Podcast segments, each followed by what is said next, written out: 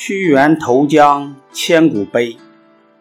楚国被秦国打败以后，楚怀王又想重新和齐国联合起来。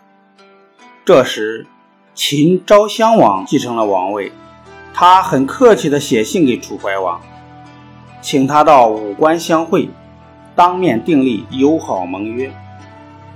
楚国大夫屈原劝楚怀王不要去，他说：“秦国肯定是设下了圈套，等着我们上当呢。”楚怀王没有听从，执意前往。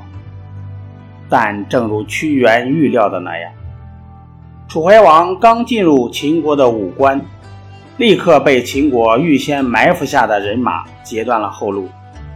在会见时，秦昭襄王逼迫楚怀王把黔中的土地割让给秦国，楚怀王拒绝了。秦昭襄王下令把楚怀王押到咸阳软禁起来，并派人通知楚国，让他们拿土地赎人。楚国的大臣们听到国君被羁押，非常气愤，断然拒绝了秦国的无理要求，并立太子为国君。这个国君就是楚顷襄王。楚怀王在秦国被软禁了一年多，吃尽了苦头，后来病死在秦国。楚怀王被害死的消息传回到楚国，楚国上下都非常气愤，大夫屈原更是怒不可遏。他劝楚顷襄王搜罗人才，远离小人。鼓励将士操练兵马，为国家和怀王报仇雪恨。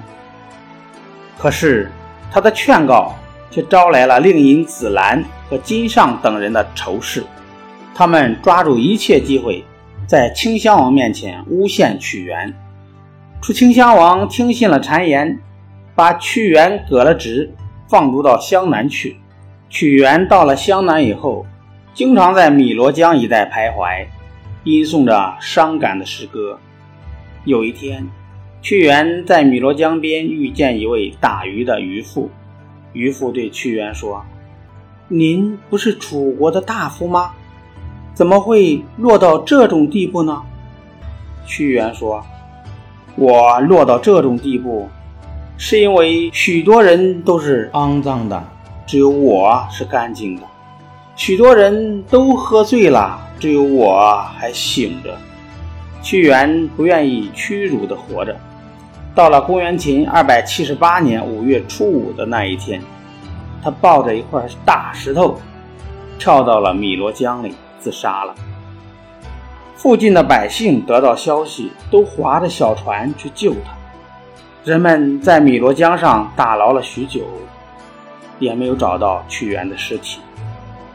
那位渔夫。很难过，他对着江面把竹筒里的米撒到江里，表达他对屈原的哀思。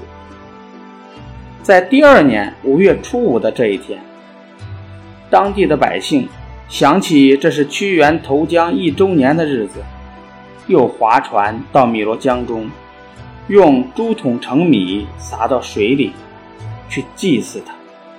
后来。人们把盛米饭的竹筒改为粽子，划小船改为赛龙舟。后来，这种纪念屈原的活动渐渐地成为了一种风俗。人们把每年农历五月初五称为端午节，这就是端午节的由来。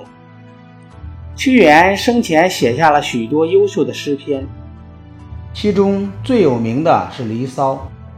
在这篇诗歌里，屈原痛斥卖国的小人，表达了他忧国忧民的情怀。